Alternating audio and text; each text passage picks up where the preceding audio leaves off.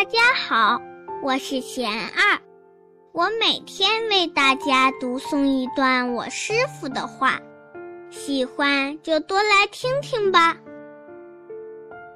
不快乐的真相，我师傅说，想要专注的时候，妄想就来了，平时却感觉不到。这并非平时没有妄想，而是没有机会发现。好比一间屋子里平常看不见灰尘，但阳光照射进来时就能看见许多浮尘。妄想在专注的时候便极为明显。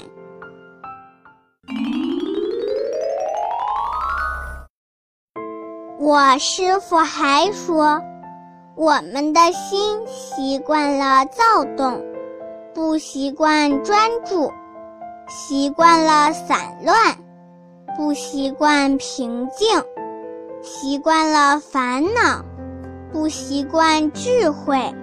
所以能感受到的快乐也越来越浅，越来越短，越来越淡。但人们往往不知道不快乐的真相，反而更加变本加厉地去追求刺激，心离宁静越来越远，快乐越来越稀少。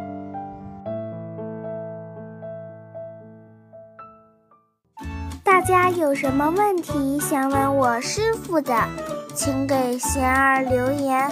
贤二会挑选留言中的问题，代为向师傅请教，然后在今后的节目中回答哦。